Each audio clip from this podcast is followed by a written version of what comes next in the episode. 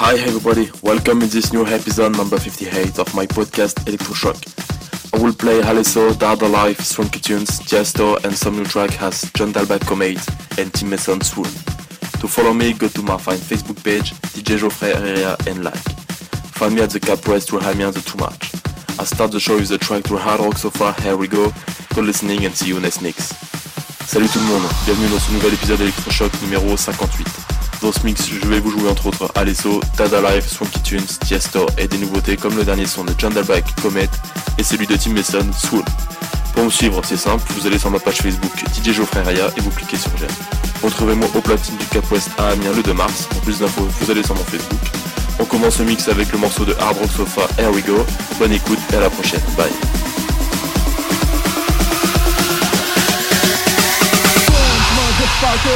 Dance motherfuckers, dance motherfuckers, dance motherfuckers, dance motherfuckers, dance motherfuckers, dance motherfuckers, dance motherfuckers, dance motherfuckers, dance motherfuckers, dance motherfuckers, dance motherfuckers, dance motherfuckers, dance motherfuckers,